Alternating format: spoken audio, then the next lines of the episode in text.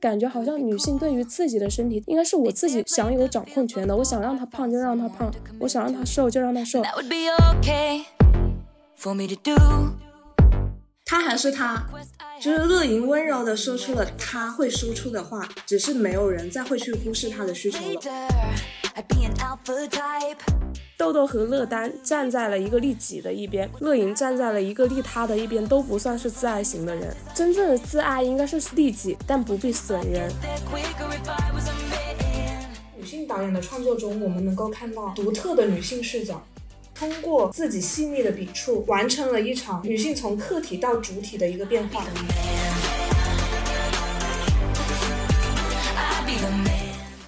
小电池，我是希望开启热辣滚烫一年的无敌贤宝。Hello，小电池，我是看前毫无期待，看后非常喜爱热辣滚烫的随七。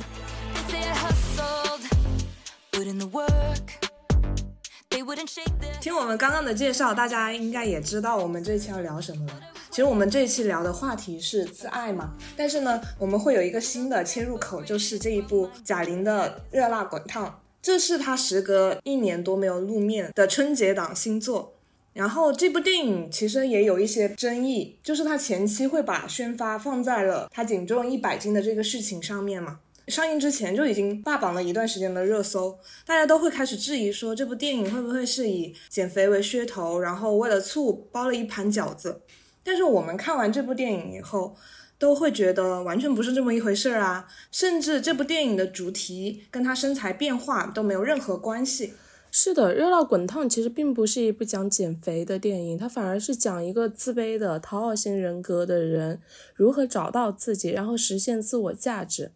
用贾玲自己的话来说，她不是变瘦了，而是变强了。我们先简单的说一下剧情吧，讲的是女主角乐莹已经赋闲在家十年了，她的吃穿用度靠的都是自己的父母，然后家里面还有一个离异带娃的妹妹，同样也是在啃老。妹妹呢，就是一边看不惯乐莹就是好吃懒做，一边呢又因为自己孩子上学的问题，在基于乐莹名下的姥姥留给乐莹的一个房产，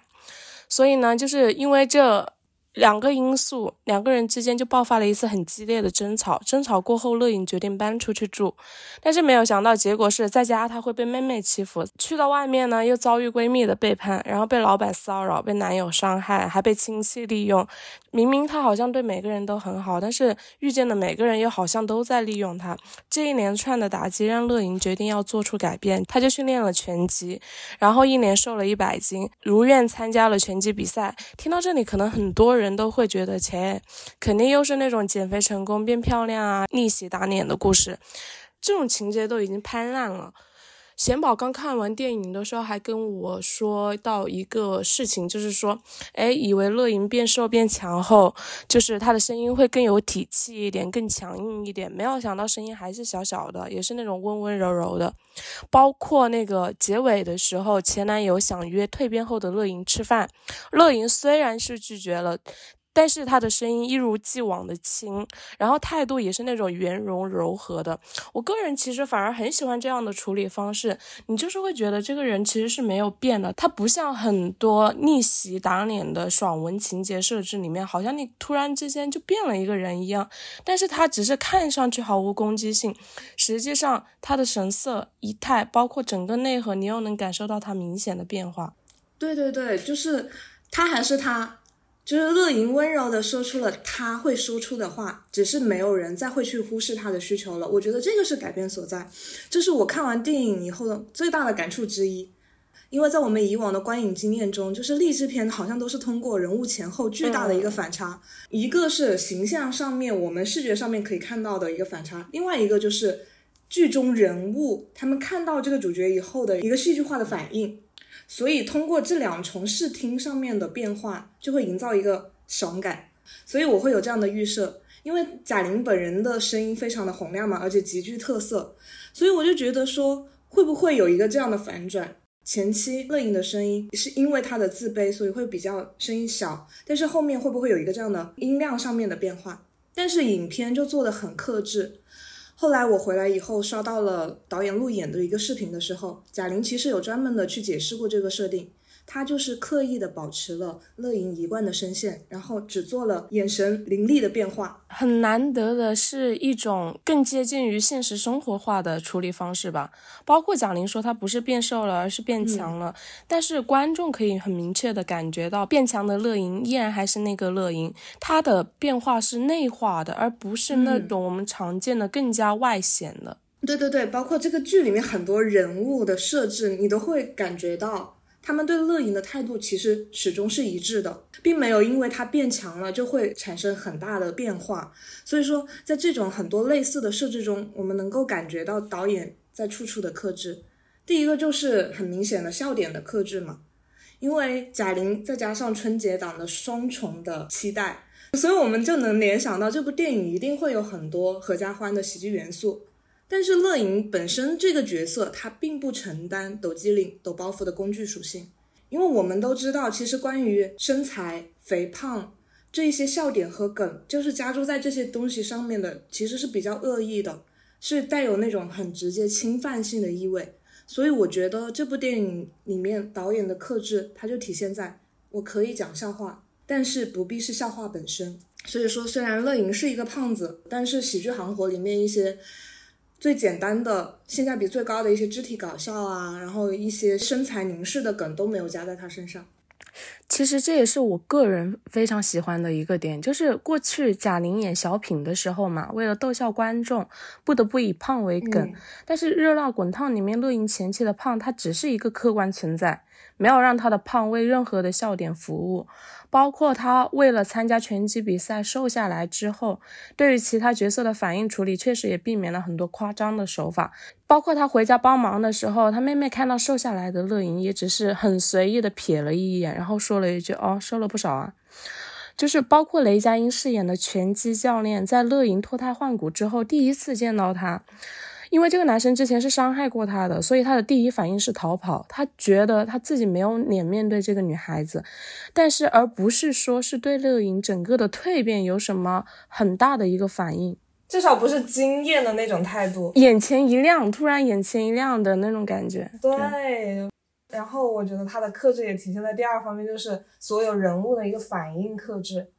因为我们看过了太多逆袭电影里面的一些大反转，一些爽感。瘦了美了以后，全世界都开始爱你了。但是，哪怕是经历了一个春夏秋冬拳击训练后的乐莹，她已经变瘦了。但是回去帮忙的时候，刚随气也说了嘛，他妹妹只是说啊，瘦了不少啊。那同时，他妹妹对于他想打拳击、想赢一次的这个想法，也只是说啊，我知道啊，为了减肥嘛，想赢一次，那找个好男人嫁了，你就赢了一次。拳击比赛以后，陪他完成全程的教练和拳击馆老板，虽然略显有一些动容，但也只是轻轻的拍了他一下，说：“你早知道就早喊停啊，不会被打得这么惨啊。”所以面对乐莹瘦下来这件事情，剧中人物接受的态度也是平淡的，甚至是比观众的接受度更加的迟缓，因为它是有个时间过程在里面的。而观众在看电影之前看到巨大的变化，还是会有“哇哦”。很不错嘛，这样的期待，对对对，嗯。然后第三个克制就是镜头语言的克制。我记得在全片重场戏那场拳击比赛的时候，他也很少用到那种渲染气氛的特写和慢镜头，甚至是那种重复镜头，因为这些技巧和镜头，它是能够强化把观众带入到主角的视角，能够更加让这场比赛有代入感，身临其境般的感受。但是这部电影它用的更多的是。中近景的景别，它为了能够让你看到整场比赛的真实感，拳头出拳之间的拳拳到肉，我们还是作为一个观众的身份去目睹这场比赛。所以作为影片的观众，我们带入的也是剧中观众的那样的一个角色。嗯，所以对比主观视角的带入，这样的处理方式是更加客观的。这个其实是一以贯之的，就像贾玲自己也说过。他在电影当中其实埋了很多的小心思，这些小心思包括一些暗线和伏笔，可能我们在第一次观影的时候不会有那么及时的感受，直到你事后再去回味，会发现一些巧妙的地方。比如我是在电影上映当天去看的，当时除了宣传中贾玲减重一百斤这个点之外，其实我对剧情一无所知。这是一部难得的让我在观影过程当中无法准确预测剧情走向的电影。虽然它前面也有一些比较常见的，然后比较狗血的梗出现，嗯，但是当你以为它会朝着这条线发展的时候，它又突然来了一个反转，会跟脑袋里面预设的不一样。直到乐莹和爸爸的一段对话，让我有一点隐隐的窥到这个电影的主旨，就是当时乐莹问爸爸说：“如果你有两个苹果，一大一小，你朋友问你要的话，你会给哪一个？”爸爸说的是：“我会给大的。”然后他反问乐莹：“你呢？”乐莹就说：“以前我是两个都给。”爸爸就回了一句说：“那你人缘一定很好吧？”乐莹说：“没有，他们都以为我不爱吃苹果。”听到这段话的时候，其实隐隐能够感受到他想要表达什么。但是回到前面的剧情当中，就跟你刚刚说的，整个电影的指导方式，它是让观众始终处在一个看客的位置上面。但是回到这个场景之前的剧情的当中，其实好像对这一块没有进行过过多的交代。剧情前半段确实也有乐莹被妹妹欺负，然后被闺蜜和前男友欺骗，被亲戚和爱人利用。这样子的情节，但是好像乐莹给出的反应也都是很平淡的，她只是安静的离开，然后就去练拳击了，也是这种刻意设计，以至于牺牲掉了一点前半段剧情的流畅度，没有把乐莹内心的真实感受释放出来。所以也会让观众无法深刻的去体会乐莹内心对于这些伤害到底是一个什么样的感受，因为所有的观众带入的都是普通看客的那种心态，也就觉得他好像没有受伤。直到后半段的插叙里面，我们才能够真正的感受到，面对每一次的伤害，他内心其实都是很受伤的。尤其是当乐莹哭着喊出那句“明明没有伤，可是好疼啊”。这种疼是被身边人理所当然索取的疼。很可悲的事情是，就是在别人看来，你作为一个胖子啊，然后你作为我的朋友，作为我的亲人，我其实也没有对你怎么样，我伤害到你了吗？你身上受伤了吗？就是你不是依然活得好好的。特别是在电影中，这些伤害大多都是用比较轻佻戏谑的方式呈现的，没有经过特别多的渲染。所以就是可能真的抑郁或者有过自我救赎经历的人会有比较深的感触吧。就是人往往他只能看见比较表面的东西，他们会心疼外在的伤。比如后来乐莹在拳击场被打得鼻青脸肿的时候，台下的父母就会露出特别心疼的眼神。一直跟乐莹作对的妹妹也是神色复杂，陷入沉思。但她内心经受的狂风骤雨，其实是只有自己才能可见可知的。嗯，然后。关于这个主旨的这一部分，苹果的这一段嘛，其实爸爸后面还有反问乐莹。那么现在呢？乐莹回答说：“看心情。”就是他其实是从直接忽视自己的需要，到开始尊重自己的意愿。嗯，我记得也有观影完，会有很多人在疑问说，为什么乐莹会开始啃老？他在家里面待了整整十年，不愿意工作。好像电影没有明确的指出来，但是其实他有赋予一个暗线，就是在豆豆忽悠他说去参加那个综艺节目的录制现场时，乐莹毕业以后其实有工作过的，是突然发生一件什么事情，他就没有继续工作了。面对这个问题，所以乐莹他是这样回答的，就感觉对人都挺好的，但是总受伤害。所以这一个情节其实就暗示了他以前也经历过类似很多这样的利用啊。伤害呀，一次一次，一层一层，但是表妹对他的利用，让他把伤口曝光在了公众面前，成为了压垮他的最后一根稻草。所以我觉得伤从内向外的显露也是一个意象。在乐莹自杀未遂的第二天，他在检查身上的时候，竟然没有发现一处伤口。因为讨好型的人格，他就是一直在忽略自己的感受，让渡自己的权益，把他人的需要放在自己之前。所以说，这时候的伤害都是隐藏的。当他终于想要为自己赢一次的时候，他实现了一次对自己的自我救赎。他的主体性就有完成一次拳击比赛、为自己赢一次而成立。所以，他完成一次拳击比赛以后，满脸的伤口成了他的勋章。然后，关于这部电影，其实还有另外一个比较大的争议点，就是好像全世界都在对女主角图谋不轨。这样合理吗？就是为什么会有那么多的人渴望去伤害一个看起来那么底层的他？另外一个就是把讨好型的人格摆上了台面。对此，随琪你是怎么看的呢？我觉得这部电影很有意思的是，它里面虽然乐莹遇到的都是对她不好的人，但是这些看上去对乐莹不好的人，也都不是那种脸谱化的坏人，而是我们身边大多数自私的人。就是你会觉得更多了一层真实感，好像我们可能也经常会发生这样子的事情，身边也会有这样的人。嗯，其实他们都是普通人，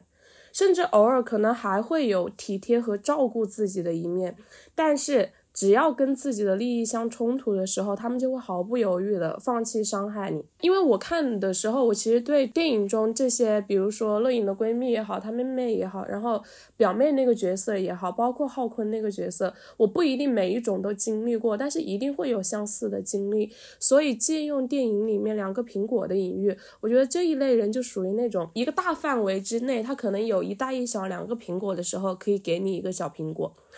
或者是本来你们两个他有大苹果，你有小苹果的时候，像我们身边的人更多的是可以做到相安无事。然而，只要反过来是他只有一个小苹果，而你有一个大苹果的时候，他可能就会基于你手上的那个大苹果了。就像是我印象很深刻，就是李雪琴饰演的这个丽丽的这个角色，她在电影里面的篇幅很少，我们已知的信息只是她跟。乐莹是闺蜜，然后抢了她的前男友，在被发现的过程中，她第一反应还是道歉，就是一个很愧疚的态度，马上滑跪下去了嘛。滑跪下去之后，但是又反转说得寸进尺的让乐莹去当她的伴娘。从这一个表象去看的话，我会觉得这是一个提供了笑点跟狗血元素的人物，不会对她有过深的解读。直到看到李雪琴本人对这个角色的解读之后，她有提到说。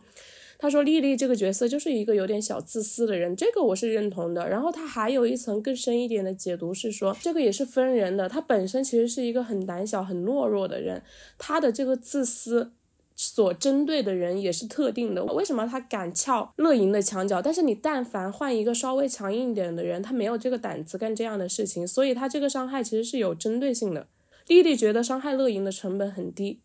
你刚刚说到前面的时候，我有想到。”有一种人就是你可以好，我也希望你好，但是你也不能比我更好。但是你不能比我好。对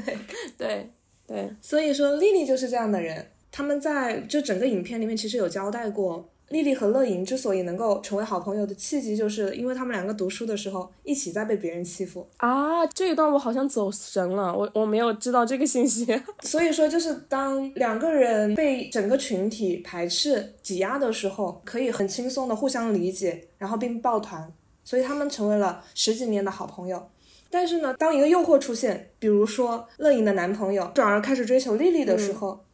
丽丽和乐莹相比起来，可能是更强的那一方，所以底层互害就出现了。而且我觉得特别有意思的是，就是你刚刚有说到乐莹的男朋友，就山子他们有一个摊牌的这样一个场景嘛，我觉得特别有意思。对对对，就是因为丽丽她其实负担了两重身份，第一重就是乐莹最好的朋友，他们两个是十几年的好朋友；第二重是。乐莹男友劈腿的对象，在整个聚会的时候，丽丽更多的是站在乐莹的角度，我是你闺蜜的角度发言，甚至上一秒还在抢手机。对对对，还在抢她的手机。所以说，在遮羞布打开之前，丽丽一直在为乐莹仗义直言，谴责这个渣男，你怎么要抛弃乐莹？甚至还在帮抢山子手机，想要揭开这个小三到底是谁？有什么不能看的？对，有什么不能看的？直到乐莹打开手机。看到这个备注是宝贝的聊天记录，壁纸竟然是丽丽的时候，这里用了一个非常喜剧化的处理哈，就是吊凳，直接一个丝滑滑跪下来。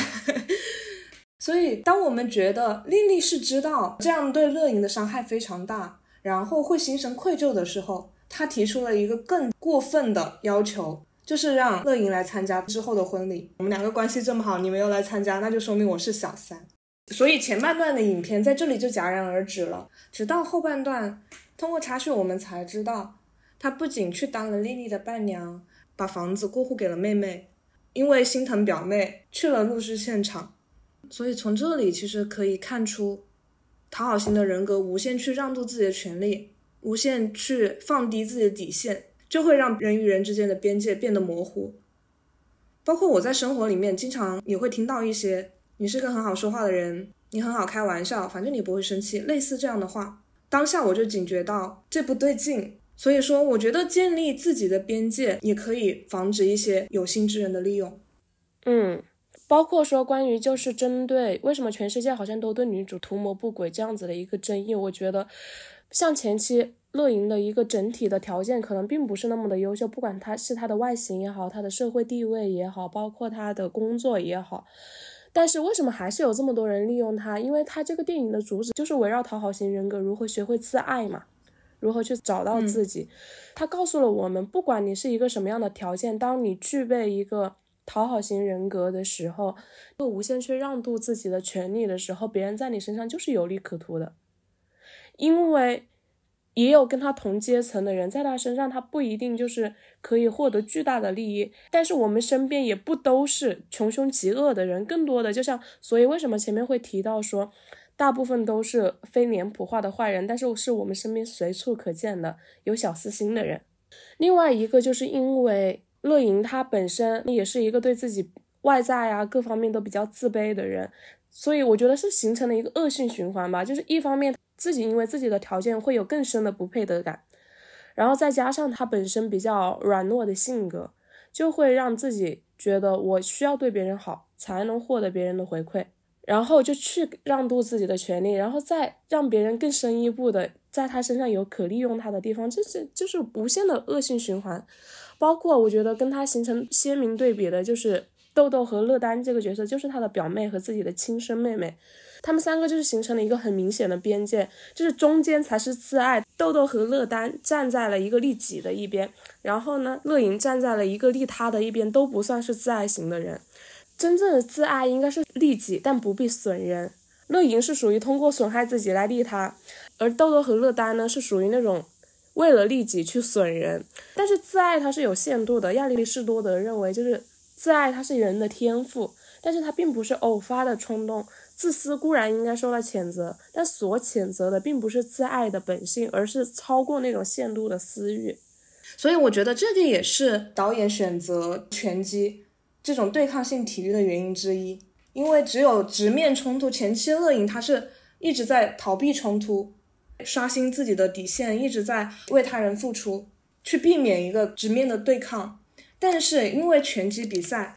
两个人就是拳拳到肉的比拼，但是最后还可以释然，可以拥抱。因为无论是乐丹也好，无论是豆豆也好，无论是丽丽也好，其实都不是仇人。他们一开始甚至是最亲最亲的人。之前乐莹以为只有在付出时才能够得到别人的爱，但是没有想到，其实直面冲突，他同样的也能够得到一个温暖的拥抱。所以，尽管我们刚刚其实讲了很多关于《热辣滚烫》这部电影导演的一些小巧思和我们非常欣赏的电影的一些立意、一些精彩的设计，但是相比于原版日本的《百元之恋》。其实热辣对于人物的动机，然后时代社会的反应都还是略显不足的。是的，像我个人感触比较深的两个点，一个就是在人物动机的塑造上其实是不够顺理成章的。很明显的，就比如说雷佳音饰演的那个拳击教练浩坤，他在原版对应的也是一个拳击教练，原版的百元之恋嘛。他整个的故事其实讲的是在高压社会里面，年轻人普遍感到颓废，然后他们怎么在这样子的一个环境当中去重新找到生活的价值感。不只是女主，在原版里面所有的角色呼应的都是这个主题。所以原版的拳击教练他选择跟女主在一起的原因，是因为他在这个社会里面已经找不到自身的价值了，他觉得自己是生活当中的失败者。但是这个女主比他更失败，他可以在女主身上找到优越感。相反。在热辣滚烫里面，浩坤他是有更多的选择性的，因为在影片当中设置了一个拳击馆的前台是喜欢他的，暗恋他的，嗯，反而这个角色有点没头没尾，前台后来也没有交代了。然后浩坤这个角色呢？他为什么会选择跟乐莹在一起？其实除了在一次两个人一起喝酒发生了一次关系之后，好像就是突然之间就在一起了，也没有给他前后的心理状态，也不知道他是基于一个什么样的动机。包括在拳击这项运动上面，前期能看出来，就是浩坤好像是一个怀才不遇的人。包括他在指导乐莹的时候也是很认真的态度。跟他形成对比的是另外一个比较花枝招展一点的教练，他在跟那个就刚刚提到那个花枝招展的教练，我不记我不记得他的名字了。然后他们两个的比赛当当中，他也是胜出了的。所以他前期的人物形象是正向的，对拳击的热爱也是真实的。但是后面在真正的比赛当中，当他收了钱准备打黑拳的时候，上一秒都还在放狠话，下一秒突然就被人一拳给撂倒了，这个反而是割裂的。第二个点就是，我觉得拳击的元素跟电影的主旨其实并没有融合的很好，甚至拳击。这个内涵的寓意在这部电影当中是不明确的，因为日版的里面它是讲的女主是废了一辈子的一个废柴，然后就是想要赢一次。其实这一个赢，它拳击所对应的是生活，就是这一代的日本的年轻人，他在生活当中都郁郁不得志，然后女主她感觉一直在被生活给摧打，因为她经历了比乐莹更多的伤害跟更加黑暗的事情。所以他对拳击的执念在于他自己就是想要赢一次，我想赢生活一次。包括他后来虽然在拳击场上失败了，直到那个比赛结束之前那个时间，他都是不想放弃的。他就是想对生活出拳，想尝试自己有没有这个机会去战胜。但是人肯定是没有办法去战胜生活的，只是说他已经有了直面生活的勇气。这个是日本想要表达的主旨。但是放在乐莹身上的时候，他对拳击的执念其实是。不明确的，你到底是想要赢一次呢，还是想要为自己而活？反而是我觉得，你可能如果把这个点落在向欺负自己的人挥拳，会更好一点。嗯，是的，因为呃，日版和中版导演赋予他的利益是完全不同的。然后贾玲其实做了本土化的一些处理嘛，把女主角的人设也定为了讨好型的人格。所以我们在看最后这场拳击比赛的时候，虽然看得非常的燃。呃，也很动情，但是确实就是乐莹想要坚持比赛到最后，就是战胜了自己，就是赢了一次，似乎是站不住脚的。与其是说完成比赛，还不如说向欺负自己的人挥拳的这个点可能会更加自然，至少他有可以直面自己、直面冲突的勇气。刚刚我们已经围绕主题和内容讲了一些我们为什么会欣赏和喜欢这部电影的原因，然后其实我们还想讨论一下，就是善良的人应该如何找到自我，学会爱自己。在此之前，需要先界定一下就自爱的定义嘛。在伦理学的意义上，自爱它主要指的是人在道德生活当中对你自己的存在，还有自己的利益、权利。包括自己的主体性、价值、人格和尊严的尊重、维护、自豪和荣誉感。然后我我之前其实看相关的论文的时候，里面有说到，就是自爱其实包括两个方面，一个是你对你肉体生命的爱，一个是精神自我方面的自爱。但是因为前者嘛，它主要指的是生活事实的问题，不是价值问题，所以其实大家现在讨论自爱，更多的讨论的这个范畴，主要是说精神上面强调要自尊自爱。嗯，是的，因为我记得当时你看刚看完电影回来以后。就有问过我这样的问题，因为乐莹的善良，因为乐莹的讨好型人格，就不自觉的好像有一种人善被人欺的感觉。然后网络上面就会有一种论调说，你必须要看上去不好惹，然后你要活得像渣男一样，对吧？就是会有这样的论调。但是本身善良是没有错的。如果说我既想要维持我的善良，同时又不被人欺负的话，这个边界线在哪里？我当时回答的是，保持善良的同时，还是要让自己的善良有一点锋芒。当时你也有跟我说，那大家都这么说，怎么去确定自己的边界，然后怎么去找到这个锋芒的程度呢？啊，所以就是今天的这个探讨嘛，善良的人如何去找到自我，学会爱自己？那善良的人如何去确定边界呢？因为我们从懵懂到成熟，我觉得成长这东西是每个人都会必经的过程，我们都是通过交往、社交。包括生活中的一些摩擦，去形成一种接人待物的行为惯性。嗯，我记得我在看日剧《纸的新生活》的时候，女主角大岛就是特别会看气氛的人。同事的 PPT 做错了，领导纠责的时候，她主动顶包；同事聚会上传社交照片，拍下了她鬼迷日眼的样子，她也会第一时间马上上社交媒体去点赞。因为男朋友喜欢她柔顺的长发，她就在烫直以后，每天还要提前半个小时去拉直自然卷。虽然在经历这些事的时候，他也感觉到了很明显的不舒服，但是长此以往，他已经习惯了这样去做，直到他也遇上了那根压死他的稻草，才重新开启了他自己的人生。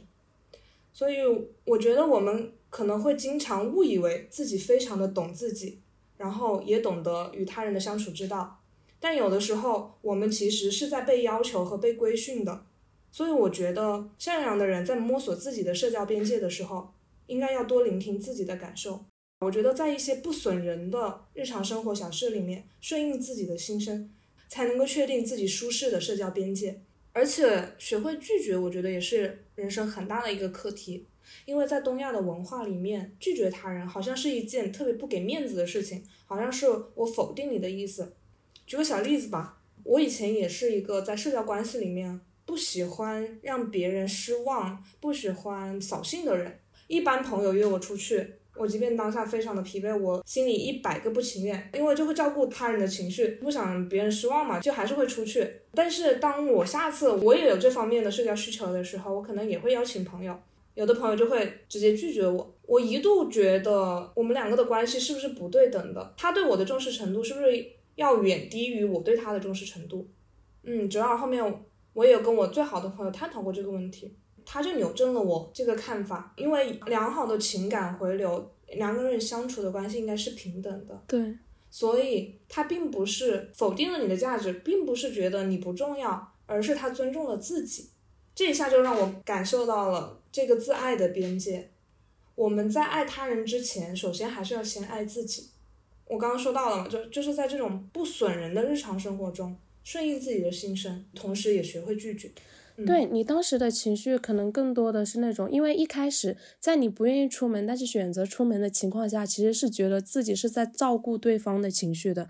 但是当同样的情况，可能对方也是不想出去，但是顺应了自己的心意的时候，你会去想他怎么没有照顾到我的心情，就有一种被辜负的感觉嘛。嗯，所以会反而会建立那个委屈感在，但是实际上应该是。在不想出去的那一瞬间，就明确的跟对方说，其实我现在是不想出去的。这个我有过相似的经历，但是我想补充的另外一个点就是，聊到自爱这个问题的时候。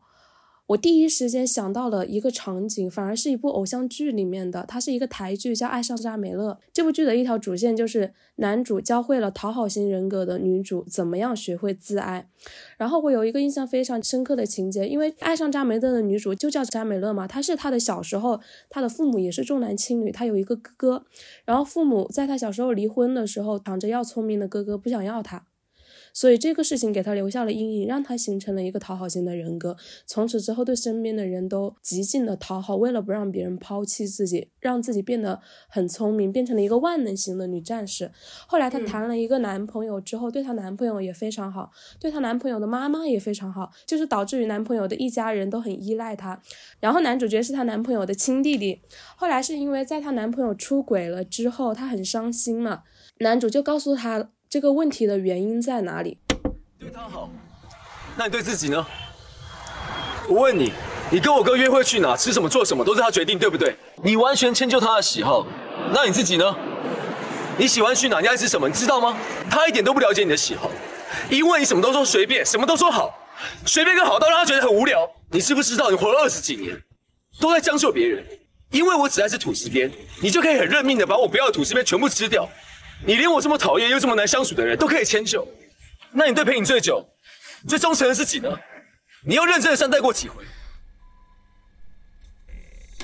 然后在这个剧里面有一个让我非常印象深刻的场景是，男主带女主去咖啡店。有一次，他问女主喜欢喝什么样的咖啡，然后女主说随便，然后男主就说你连自己喜欢喝什么都不知道吗？女主就说：“就一杯咖啡而已啊，有什么重要的？”然后男主就说：“就是因为你这种随便的态度，所以才会让别人随便的对待你。就是从这一个，以此类推，你现在说一杯咖啡可以随便，那你跟你男朋友出去吃饭的时候，是不是一顿饭吃什么也无所谓？看一部电影就只是一部电影吗？那看什么也无所谓。”然后女主其实有被他说动，后来男主就把这个店里面所有的咖品味全部点了一杯，之后摆了一桌子摆在女主的面前，让她一杯一杯的喝。本来女主还不太愿意的，然后男主角就问他，他说：“他说那这样吧，你告诉我，我哥喜欢喝什么咖啡？”然后女主角第一时间就说出来了黑咖啡。他又问，他又依次问了自己的妈妈、自己的妹妹，然后女主的妈妈、女主的哥哥喜欢喝什么，女主都是第一时间说出来。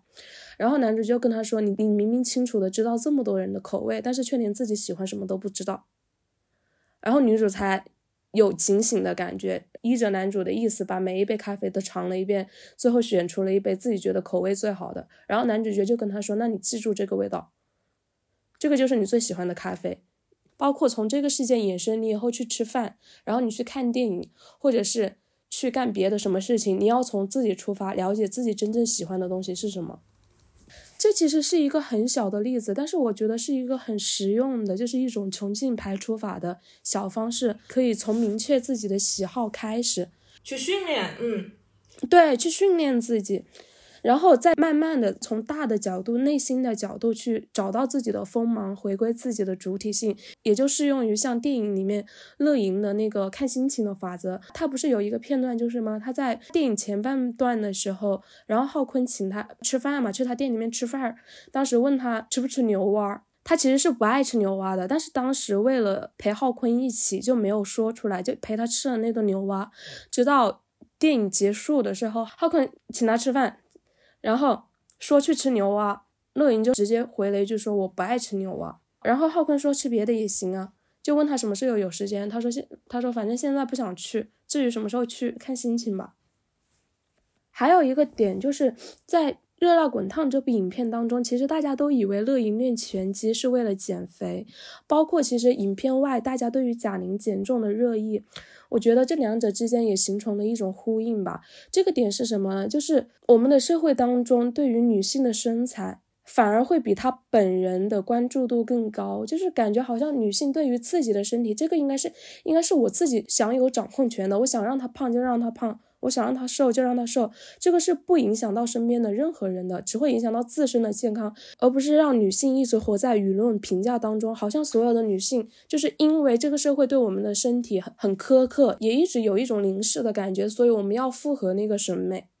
这个日版也有，因为日本也是偏传统文化的嘛。我印象很深刻的是这两部影片，不管是乐莹在跟浩坤发生关系时，还是那个日版的女主，她有一个被猥琐男强奸的情节。然后在当时的时候，她说了一句：“她说这是我的第一次。”当时猥琐男跟她说：“你不可能永远都是处女的。”就是你如果把这个包袱背得越重的话，他就会把你压压得喘不过气来。这一个是属于什么呢？我觉得日版那个更像是我们以前的社会，就是对于女性是不是第一次非常的看重，这个是社会加给我们的。仿佛如果我们在婚前已经跟其他的男性发生了关系，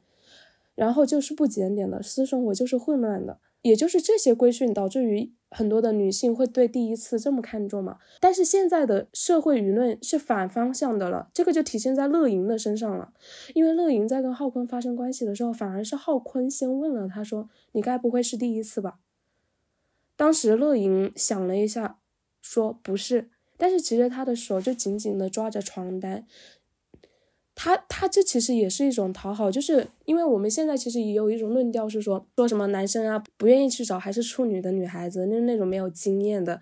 就是怕怕他们对感情过于认真，自己要承担责任啊，怎么怎么怎么样，或者就是那种比较恶意的评价，说老处女的话一定是性格有问题啊，没有魅力啊，什么什么的。就是乐莹这个行为有一部分是社会规训的体现，他害怕假如浩坤知道她是处女之后，然后就不敢进一步了，怕承担对她的责任，她还是在为男方考虑。所以我想说的是，回到自爱这个点，就比如说身材这个事情。不管我们现实生活中是胖或者是瘦，只要你自己是开心的，然后它没有影响到自己的健康，我觉得就是不应该活在别人的评价里面。包括对于性的选择，女性也是有绝对的自主权的。嗯，没错。我们就发现女性导演她创作的时候，她会有很多关于女性身体的书写和女性身份自述的一个表达，因为在我们认知到的很多的大片或者是。男性创作者的表达中，女性角色基本上都是作为挂件，要么就是工具人的存在。所以在女性导演的创作中，我们能够看到独特的女性视角，她们通过自己细腻的笔触，完成了一场女性从客体到主体的一个变化，从个体到群体的一个变化。我记得嗯，这部电影前两天吧，大概也上过一个热搜，就是在讲女性导演阐述一个猥亵镜头的时候，就是那个烧烤店老板在试图要猥亵乐莹的时候，镜头对向了施害者。所以在这样的桥段中，我们终于看到了那些施暴者的丑陋狰狞的面貌，而不是受伤的女性一遍一遍的哭泣。对，啊，既然讲到了这里，其实我们刚刚一直在说如何去自爱，怎么去找自己嘛。但是可能又会有人问，那如果说我极度的自爱，不就又变成了自恋吗？或者说自私吗？但是我觉得自爱和自私本质上还是有非常大的区别的。像损人利己、自我意识过强、完全不在乎他人的感受，这样的才是自私。我记得我跟你说过一个橘子的事件，就是大学的时候，我觉得一个橘子很好吃，然后分享给了当时一个很好的朋友，他就一脸警惕的望着我说：“你想干嘛？是不是很酸？”我说：“他怎么会觉得酸橘子我会给他呢？酸橘子当然是扔掉，或者是要么就我自己吃掉嘛，怎么会给别人呢？”我就觉得有点奇怪，我说当然是甜的呀，酸的为什么要给你呢？然后他就试探性的抿了一小口，然后说哦，果然是甜的。这个事情在我当下的时候其实是没有太深的感触的，直到后来逐渐成熟，我在反看的时候，真的是每个人对于释放善意的这个角度是不同的，或许跟他的成长相关。或者是说，人会根据自己的性格、自己的行为方式去判断别人的用意，对。但是这个边界在哪里呢？遇到每一个新认识的人，我都会去主动的释放善意，一来一回之间会有一个反馈嘛。有的是理所当然，我就享受了你的善意，当然也会有懂得感恩、会回馈善意的人，这样的人往往就会慢慢的变成了我们很好的朋友。最。恶意的其实是农夫与蛇，你对他释放善意，他进一步的去试探你的底线，嗯，对，去压榨和剥削你。当这样的信号出现的时候，我就会及时阻断和他的联系。这有的时候也会有一些，比如说前期跟我穿了小鞋的一些领导，后面他就会问我，诶，贤宝你怎么跟我关系不好呀？我们明明是一个地方的人，然后我心里就会想说。你自己没有逼数吗？所以我就觉得说，在自爱的这个范围里面，我们还是要保持自己一以贯之的善良，善良是没有错的，对别人好是没有错的。但是这个好也是仅限于值得的人。如果你嗅到了一丝不对劲，就不要成为那个可怜的农夫。我觉得是跟应对渣男一个道理吧，其实就是说，在感情里面，你不管是爱情也好，还是友情也好，我们都学着去做选择题。嗯，而且你永远都有选择，尤其是女生哈，我觉得尤其是女生，有的时候会陷入了一种，那我就没得选了，就这个人了，只有他要我了，我没有办法了，对吧？但是我想说的是，你永远都有选择，嗯。你永远可以拿回自己身体和思维的一个主导权。刚刚聊了这么多，所以其实我们两个在第一次看完这部电影的时候都是比较触动的。这个触动的点也有一个原因，是因为真的你可以浓浓的感受到女性创作者跟男性创作者的不同之处。因为往往我们的电影市场里面，要不就是针对，如果是受众范围比较广的，它往往是那种很宏大的叙事。你比如说《战狼》《流浪地球》《红海行动》这一种，男女都爱看嘛。如果它的受众本身就是针对的更多的是女性观众的话，可能就是会是那种青春疼痛片，或者是那种爱情片，就是会多一点。你很少是有这种探索自我的电影出现，这个是我觉得很难得的一个地方。还有一个就是，我会发现，当我们想要给女性导演一些掌声的时候，所有人仿佛都在质疑。就是之前其实像印度电影，我很喜欢的印度电影导演阿米尔汗，他当时拍《摔跤吧，爸爸》的时候，不是减重了五十斤吗？那个时候其实很少有负面的声音出现了，大家都在佩服他的毅力，然后佩服他的敬业程度。但是轮到贾玲减重一百斤这个话题的时候，我感觉周围的声音好像都是宣传很 low，然后是不是会加重普通人的身材焦虑？甚至于包括你像我当时去。亲戚家吃年夜饭的时候，他们也在讨论这个话题，甚至是从女性的嘴巴里面说出来的，说还不是因为她是明星吗？她有专业的团队呀，有人给她规划饮食、安排健身计划，她有什么好累的呢？她的一斤就可以换一千万的票房，你换我的话，我也可以瘦啊。你还别说，这两天冲浪的时候，我发现一个挺恶心的事情，因为可能有人在眼红这部电影的票房嘛，因为它现在的票房已经突破三十亿了嘛。可能是对家下的黑水晶，然后也有可能是什么，那甚至连贾玲的健身都在被污名化。我昨天在也是在筹备这期节目，所以我就在搜索关于《热辣滚烫》这部电影的热搜，然后关于贾玲导演的词条，然后我就观察到了底下的帖子里面有一些说啊，就算贾玲她打了针某某某针，但是她至少瘦到了一百斤。然后另外一个是说，就算。他吃了什么什么药？他至少瘦到了一百斤，他也是很辛苦的。这种帖子就是似乎用一种肯定了他一减重一百斤的结果，但是否定了他是通过科学的方法、健康的方式，用这种看上去毫不费力的针啊、特效药啊，类似这种科技与狠活，轻飘飘的化解掉他的辛苦和付出。而且这样的帖子是。漂浮在词条话题的上面的，就是似乎所有的都是在抹杀掉贾玲作为导演的才华，也抹杀掉她作为演员的努力。但是我们在思考，在或者是在回答前面，是不是因为贾玲要瘦一百斤，所以她做了一个电影？是不是因为她要赚这个票房，所以她瘦了一百斤？我觉得这其实缘由是颠倒过来了。相反的，是因为贾玲有这样的毅力。他可以一年，因为他已经国民度非常高，他是一个非常成熟的搞笑艺人了。他放弃掉所有公开露面的机会，沉浸的做这样一件事情。他身上所具备的这些品质，才是他可以成为拿票房的原因。贾玲她本身就非常优秀，我们回顾一下，她其实是冯巩认的徒弟，而且年纪轻轻就上了春晚。当时有一个相声比赛，他拿第一，郭德纲拿第三，所以我觉得就是我们的主次不应该是被颠倒了。再者，其实我们在这里，我们也非常非常呼吁，我们需要更多的女性创作者。我们总是对于女性创作者有更高的期待和要求，所以我在这里挺呼吁的，就是哪怕没有那么成熟的作品，但是我觉得女性创作者和他们的作品都是在一个处在一个增量的阶段。目前来说，我们就把量做起来。所有的女性，只要你有表达的意愿，我们都可以去创作，哪怕它不是完美的吧。其实这部电影我们前面有说过，它不是完美的。但是前面也说过，这部电影它单单从主题的选取，已经是市面上比较少有的了。我前几天还看到一个热搜，说现在我们也有零女盲了。对我们希望未来能够看到更多的女性导演，更多的女性 role model 的出现。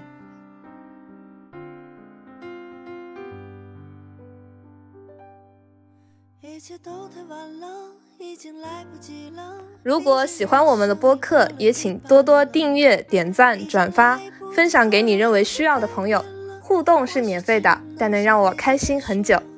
大家也可以前往爱发电和同名公众号为我们发电打 call。同时，停电时间听友群开张了，想加群的朋友根据 show notes 的指引就可以找到我们。风里雨里，我们就在这里等你哦。